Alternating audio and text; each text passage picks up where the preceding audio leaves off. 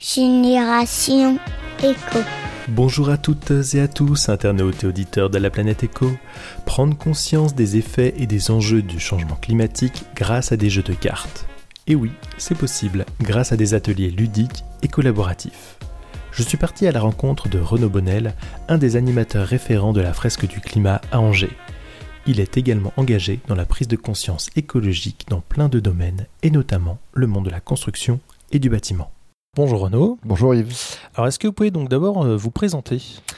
Alors je m'appelle Renaud Bonnel, je suis euh, ingénieur bâtiment à la base. J'ai passé une première partie de ma carrière dans la production bâtimentaire, donc euh, à construire classiquement des logements, des bureaux. et puis un peu moins classiquement, j'ai dirigé une entreprise qui faisait aussi de la restauration de monuments historiques. Donc j'ai pu me former à tous les anciens matériaux qui étaient utilisés notamment avant énergie fossile à profusion. Euh, et, j'ai même eu la chance de construire en pierre massif porteuse, notamment dans Paris Intramuros en 2015, des logements, 17 logements rue Oberkampf à Paris, qui étaient montés en pierre massif porteuse. Et il y a une douzaine d'années de ça, je me suis tamponné dans les enjeux énergie-climat. En écoutant un monsieur qui s'appelle Jean-Marc Jancovici. Oui. Euh, et ça m'avait pas mal chamboulé à l'époque. Euh, pas pas tant euh, le, point de vue climat, mais vraiment le point de vue énergie, énergie fossile et comment euh, toutes nos sociétés dépendaient de ces énergies-là. Et comment, à un moment donné, ça allait nous poser quelques problèmes. donc c'est ça qui m'a d'abord impacté. Euh, une fois qu'on a dit ça, j'étais dans mon tunnel de chef d'entreprise, donc bah, il, faut, il faut faire avec. Et bah, il y a 3-4 ans de ça maintenant, j'ai eu l'occasion de, de switcher d'activité. Et je me suis décidé à diffuser ces, ces, ces, ces éléments-là, ces sujets énergie-climat, parce que ça me paraissait tellement important et je trouvais qu'on en parlait tellement peu. Euh, et le sujet me parlait tellement, euh, tellement urgent que j'ai dit bah, je veux faire ça. Voilà. Donc euh, je me suis lancé, j'ai switché de carrière et je me suis lancé dans la création d'une entreprise. D'accord, oui qui, s'appelle euh, Gaia Bati. Gaia Bati, d'accord. Donc pour euh, principalement justement utiliser des des, bah, des, des, matériaux de construction plutôt responsables, ce genre de choses Alors ça fait partie des, des choses que, que Gaia Bati euh, va faire, souhaite faire.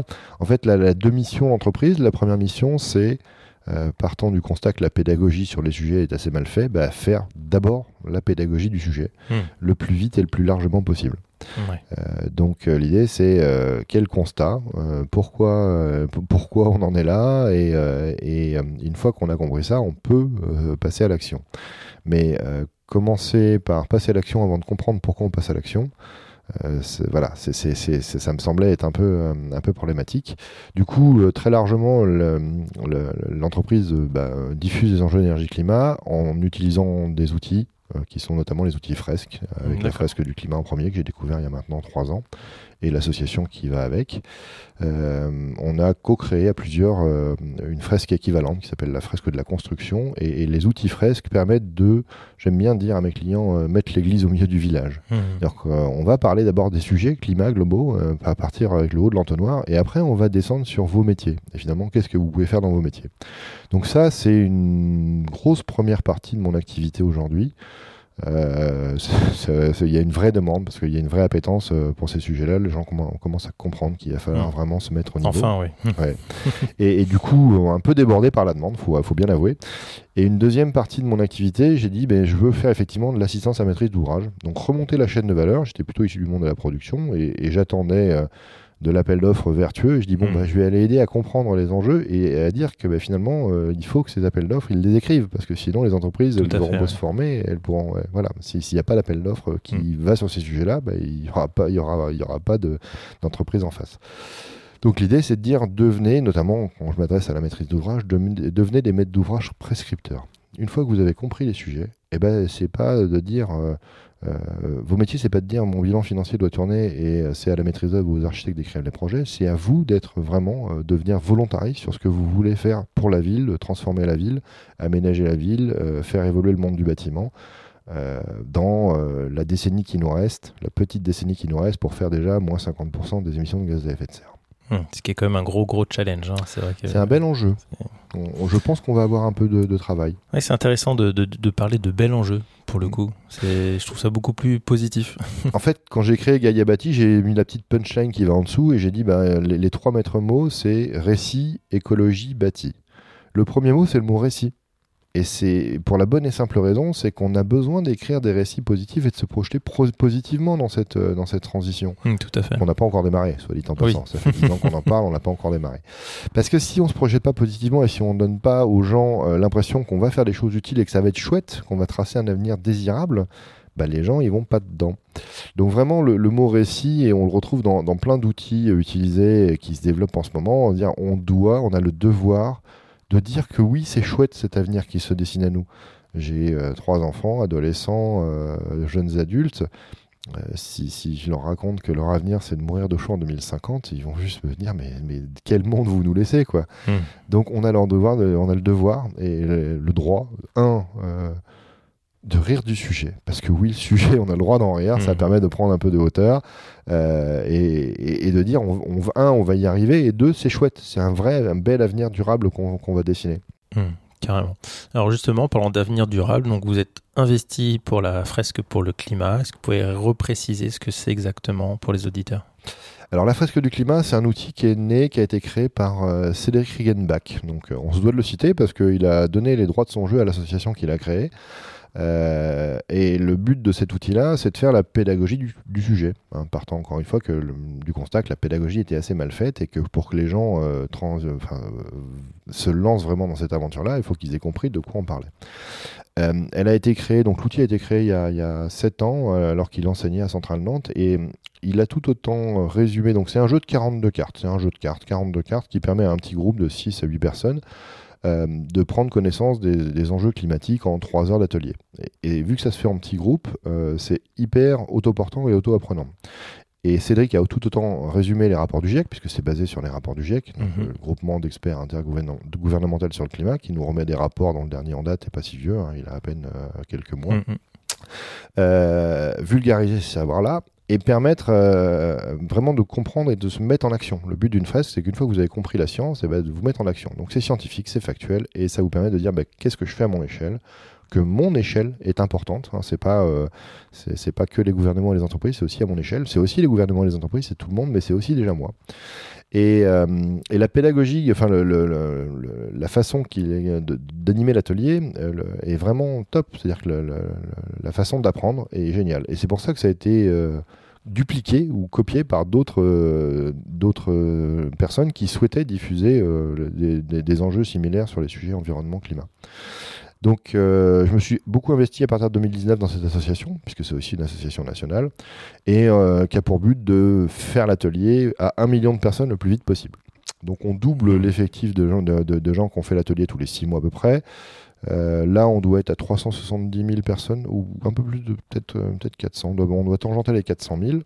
Euh, donc, potentiellement, on sera pas loin du million d'ici la fin de l'année ou le début de l'année prochaine. Il y a 17 000 animateurs, parce que chacun peut se former à animer ce jeu. Une fois que vous avez fait une fresque, vous pouvez devenir animateur.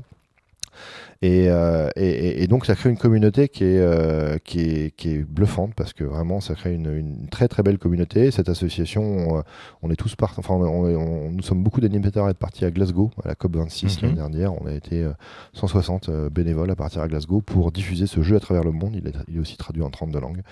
dans le but de, de, faire en sorte que cette pédagogie aille plus vite finalement et, et qu'on aille toucher euh, les personnes euh, le plus largement possible, que ce soit les chefs d'entreprise, euh, les COMEX, les CODIR, nos, nos, hommes politiques, mmh. ceux qui se présentent à la, à la députation prochainement. Voilà. S'inspirant de ça, pendant le premier confinement, n'ayant pas grand-chose à faire, j'ai dit tiens, si on faisait la même chose, avec, si on créait une fresque de la construction, donc là on est dix co-créateurs à avoir créé cette fresque-là, sur le même modèle. On a créé le jeu de cartes, on a cédé les droits de notre jeu à l'association qu'on a créée aussi. Mmh. on en vit, hein, on, on, vit, c'est des modèles économiques assez intéressants, puisqu'on vend aussi des ateliers. Ce faisant, on reverse un droit d'utilisation euh, de notre chiffre d'affaires aux associations, ce qui leur permet d'avoir de la trésorerie, de pouvoir porter des projets. Euh, et c'est assez bluffant comme euh, avec ces, modèles-là, l'association de la fresque du climat est une association qui compte aujourd'hui 13 salariés. Ah oui. Elle fait pas loin de 4 millions d'euros de chiffre d'affaires, donc uniquement sur le, sur le reversement de droits liés aux entreprises ou à ceux qui l'animent professionnellement, sans aucune subvention.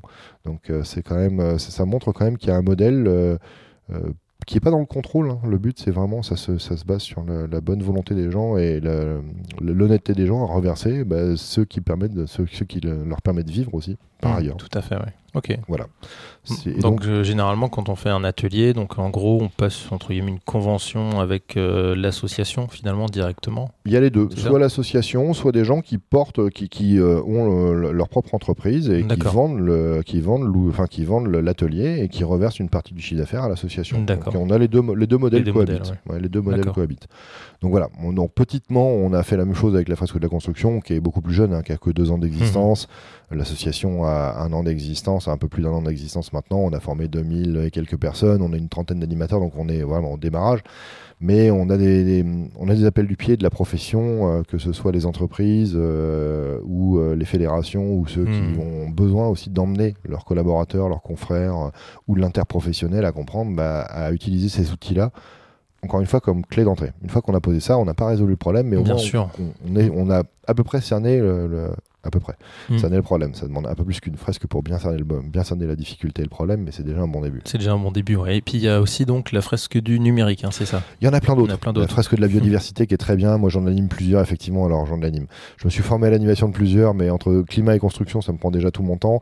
Mais j'adore numérique, j'adore biodiversité. On a fait une très belle fresque avec la Compagnie nationale du Rhône, la multifresque biodiversité, euh, construction et eau pour près de 120 collaborateurs de la Compagnie nationale Ah du oui. Rhône la semaine dernière, avec les co-créateurs des fresques. Fresque de l'eau, euh, voilà.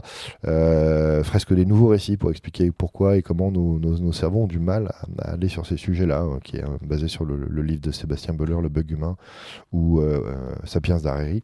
Voilà, des, choses qui nous permettent aussi de, mettre en perspective ça. Et puis d'autres types d'ateliers qui nous permettent de dire bah, c'est quoi décroître en carbone, comme l'atelier d'automne qui est très bien.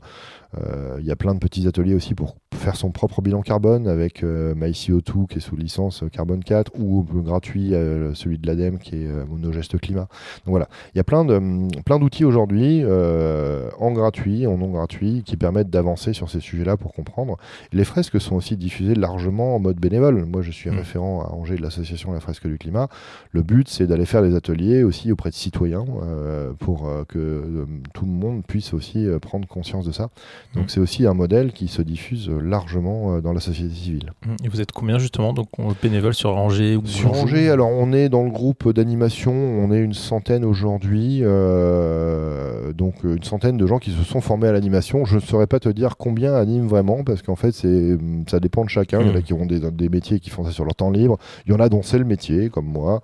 Euh, il y a vraiment tous les modèles. Et donc, euh, mais, euh, mais on, est en tout et pour tout aujourd'hui euh, 17 000 animateurs de la fresque ça, en France ouais. large, enfin majoritairement en France, ça veut pas dire qu'il n'y en a pas à l'étranger, il y en a Mm. quelques-uns à l'étranger, mais c'est une majorité en France. Donc en très peu de temps, euh, moi j'étais le, le- le premier à vraiment à emmener cet atelier à Angers, aujourd'hui on est 100, donc ça va quand même assez vite, hein, en Mm. deux ans de temps. Euh, et l'outil numérique a permis, c'est vrai que le confinement a permis ça, même si l'outil n'était pas fait pour être développé en numérique, bah, il, a pris un- il a pris un essor grâce au numérique quand même. D'accord, bah oui. Mais euh, voilà, là, là, on a une très belle communauté et ce qui est assez bluffant, c'est que tous ces gens-là, euh, c'est ça qui est moi qui me, qui me transporte le plus, c'est que on, on- du coup on discute avec des gens euh, qui ont comme nous compris ce qui est en train de se passer euh, Mm. sur des horizons moyen long terme. Euh, c'est des enjeux qui sont un peu flippants, on va se le dire. hein. Oui, Euh, c'est sûr. sur- fait, on- ce, qui est, ce qui est plutôt flippant, c'est de se dire est-ce qu'on va arriver à transitionner à la bonne vitesse? Bon, on est tous lucides sur le fait que ça va pas être très simple. Voilà, on va, on va le dire avec un joli euphémisme. Mais, mais pour autant, quand vous êtes des gens qui ont envie de changer le monde et changer le système, c'est chouette. Oui, c'est galvanisant, ouais, c'est sûr. C'est ça, c'est galvanisant.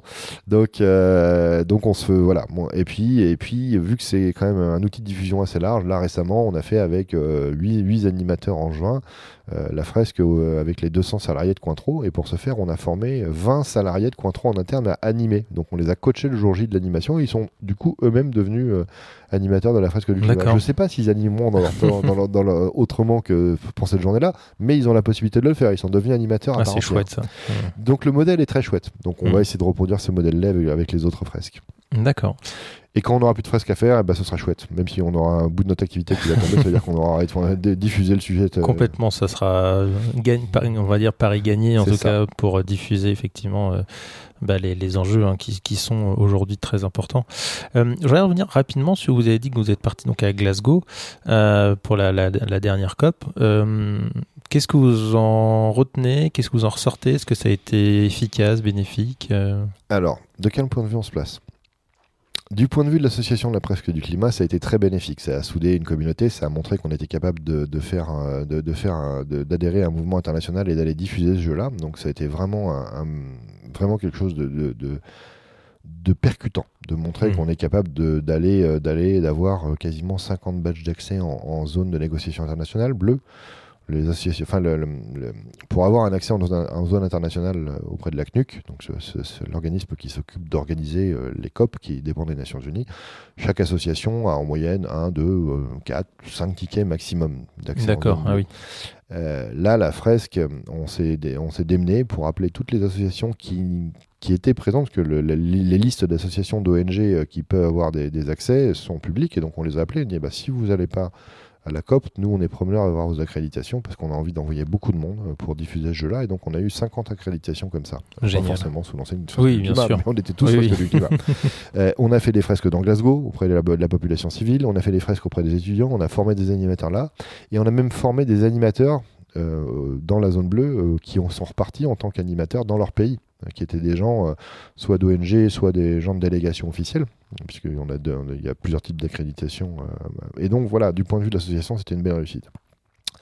Après, le traitement médiatique qu'on a entendu et qu'on a entendu quand on est revenu en France, c'est que malheureusement, euh, ça va pas assez vite, que la COP a été un mmh. échec parce que les pays comme la Chine ou l'Inde ont refusé de d'écrire qu'il fallait réellement fermer les centrales à charbon et réduire. On a beau jeu de leur dire euh, il faut fermer vos centrales à charbon quand même quand en même temps on leur dit mais envoyez-nous nos téléphones portables et nos écrans LCD quoi. Il faut savoir ce qu'on veut. Donc mm. le jour où on leur dit ok on va moins acheter d'écrans LCD, moins de téléphones portables et fermer vos centrales à charbon, on sera un peu cohérent. Donc voilà, quel est le regard et de quel point de vue on se place? Et les premiers impactés euh, par ces changements climatiques, c'est ces pays d'Asie du sud, de, cette bande équatoriale, mm, mm. Et donc Chine, Inde, Asie du Sud-Est, effectivement, euh, qui vont être concernés. Donc ils sont tout aussi concernés que nous. Il hmm. ne faut pas croire qu'ils ne savent pas ce qui se passe. Bien sûr. Oui, bah, on l'a vu dernièrement aussi en Inde où il y a une, grosse canicule là dernièrement. Enfin, on n'en parle pas beaucoup dans les médias, mais euh, bah, parce que c'est loin de nous et qu'on n'a pas l'impression que ça tue, ça tue, ça tue vraiment. Hmm. En fait, c'est ce qu'on appelle le thermomètre mouillé ou le thermomètre humide, c'est-à-dire que malheureusement, ce changement, ce dérèglement climatique, pour être exact, va euh, avoir des, on va avoir des phénomènes de plus en plus extrêmes, de plus en mmh, plus souvent. Ça, mmh. malheureusement, on est des animaux à sang chaud. Hein, on n'est ni des dinosaures ni des lézards. On a besoin de refroidir la température de notre corps. Pour ce faire, on a deux façons de faire. Soit on rayonne la chaleur de notre corps quand la température extérieure est inférieure à 37 degrés, soit on évapore de la transpiration. Dans les zones, dans les zones concernées, euh, bah, la température va y excéder 37 euh, degrés largement une grosse partie de l'année, et l'hygrométrie sera saturée euh, à 80 ou 100%. Donc on n'est plus capable de faire ni l'un ni l'autre. Donc on meurt très rapidement d'hyperthermie mmh. euh, dans ces zones-là. Et euh, sur la trajectoire 5 degrés, on rend une partie du monde inhabitable d'ici 2070 à 2100. Mmh, Donc dans 2-3 générations, ça, peut nous paraître énorme, c'est celle qui nous sépare de nos grands-parents, hein, mmh. de la Seconde Guerre mondiale, on rend une partie de notre planète inhabitable. Et si on fait rien si on continue, si on continue à accélérer, voire si on ne réduit pas drastiquement nos, nos façons de faire. C'est ça. Ouais. Et nous sommes, pays de l'OCDE européens, les premiers concernés, parce qu'on est les premiers émetteurs de gaz à effet de serre sur cette planète. 10% hein. hmm. euh, des habitants de cette planète, grosso modo tous ceux qui sont dans ces pays-là, les pays les plus développés, émettent 50% du carbone. Donc on a beau jeu de dire à ceux qui sont moins favorisés, euh, n'ouvrez pas de centrale à charbon, quand, quand la plupart des produits qui sont, des, produits qui sont produits dans ces pays-là euh, sont importés pour nous. Euh, et que nous-mêmes, on a des modes de vie qui sont, euh, qui sont complètement non respectueux de ça. nous sommes en ébriété énergétique. On, parle, souvent parler de sobriété. J'ai hmm. entendu ce, terme-là euh, de, de, la, personne que j'ai embossée récemment, euh, dans Gayabati, qui me dit, j'ai entendu ce terme-là, d'ébriété énergétique, c'est bien ce qu'on est. On est en ébriété énergétique. On, consomme de l'énergie euh, sans même voir que cette énergie a un poids carbone, cette énergie nous emmène dans le mur. Donc il faut être plus sobre et dans nos façons de vie, dans nos modèles, dans notre alimentation, dans nos déplacements, il faut dans nos façons de consommer, il faut qu'on soit plus sobre. On n'a pas hmm. le choix. Oui, tout à fait. Alors, j'ai une question récurrente que je pose à tous mes invités, c'est est-ce que vous pensez que les futures générations auront une fibre un peu éco? Ils vont être euh, dans leur, euh, dans leur époque, ils n'ont pas le choix. Et donc, euh, ça fait partie de leur époque. Hmm. Et de toute manière, la contrainte, on la subira ou on la choisira. C'est plus facile de la choisir parce qu'on l'accepte beaucoup mieux quand on a choisi la contrainte que quand on l'a subie. Tout à fait. Euh, oui, forcément. Après, ils seront, dans ils seront aussi dans un monde, euh, je vois bien hein, avec, euh, avec mes enfants, ils sont dans un monde hyper connecté du numérique, donc c'est très compliqué de se comparer, euh, de, de, comparer notre génération à nous qui n'avons pas connu euh, nos, nos, nos, adolescents il y a 20, 25, 30 ans, qui n'ont pas connu ces, ces, ces, ces temps-là.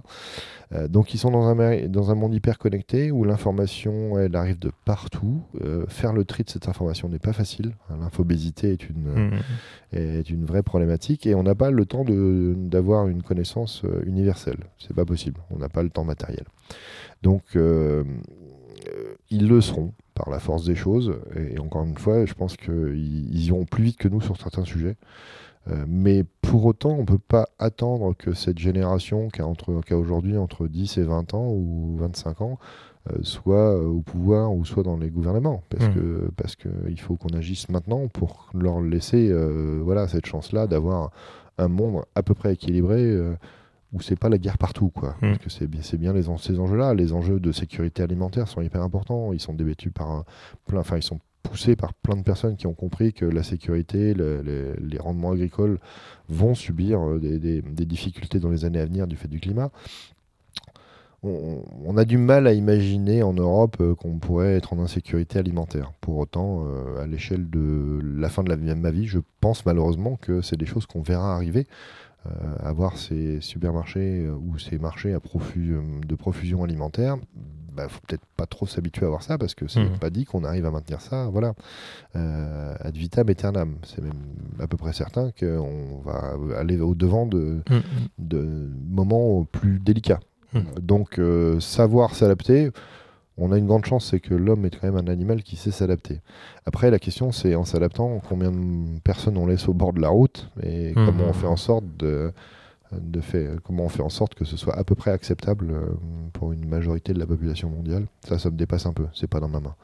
Donc, je me concentre euh, à l'échelle locale, à l'échelle territoriale. C'est déjà pas mal et je me culpabilise pas ce que j'arrive pas à faire. Je pousse les bons messages en espérant que euh, ça crée des, dis des, dissonances cognitives dans la tête des gens euh, qui se disent ah oui, il y a quand même des choses qui, qui, qui clochent, qui, qui me vont plus. Et on voit ça de plus en plus. Donc c'est ça qui est depuis euh, 2019-2018 qui, qui, change un peu la donne. Il y a vraiment eu un, un virage qui a eu lieu juste avant le, le, Covid et juste avant le confinement. Mmh. Le phénomène, oui, tout à fait, ouais. le phénomène Covid a accéléré le phénomène on voit bien que la géopolitique euh, participe au fait que, bah oui, on va pas avoir un, un monde aussi stable qu'on qu l'aurait souhaité.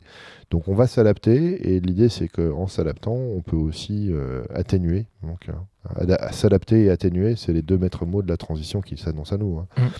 Mmh. Tout à fait. moins d'énergie fossile en, en, atténuant, et puis s'adapter à, à, un climat qui va dériver et à une politique qui va évoluer. Mmh.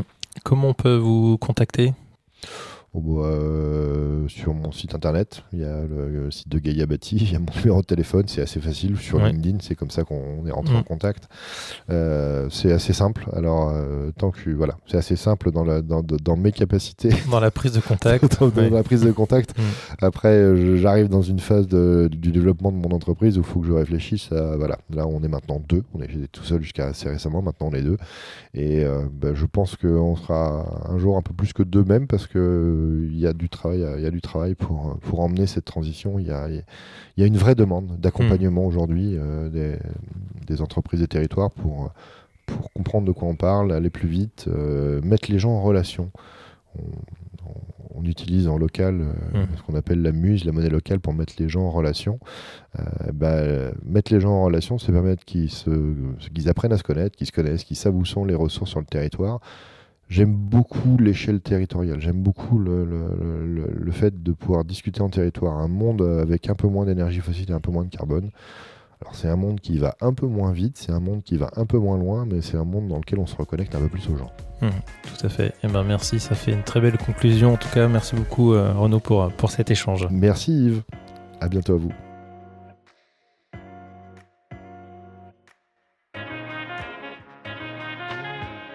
Merci d'avoir écouté ce nouvel épisode de Génération Echo. Je vous encourage vivement à participer à une fresque du climat une fresque de la construction ou encore une fresque du numérique. Ceci afin de se sensibiliser aux enjeux environnementaux pour agir et être acteur du changement. Merci pour vos partages et commentaires et je vous dis à bientôt à l'écoute de Génération Echo.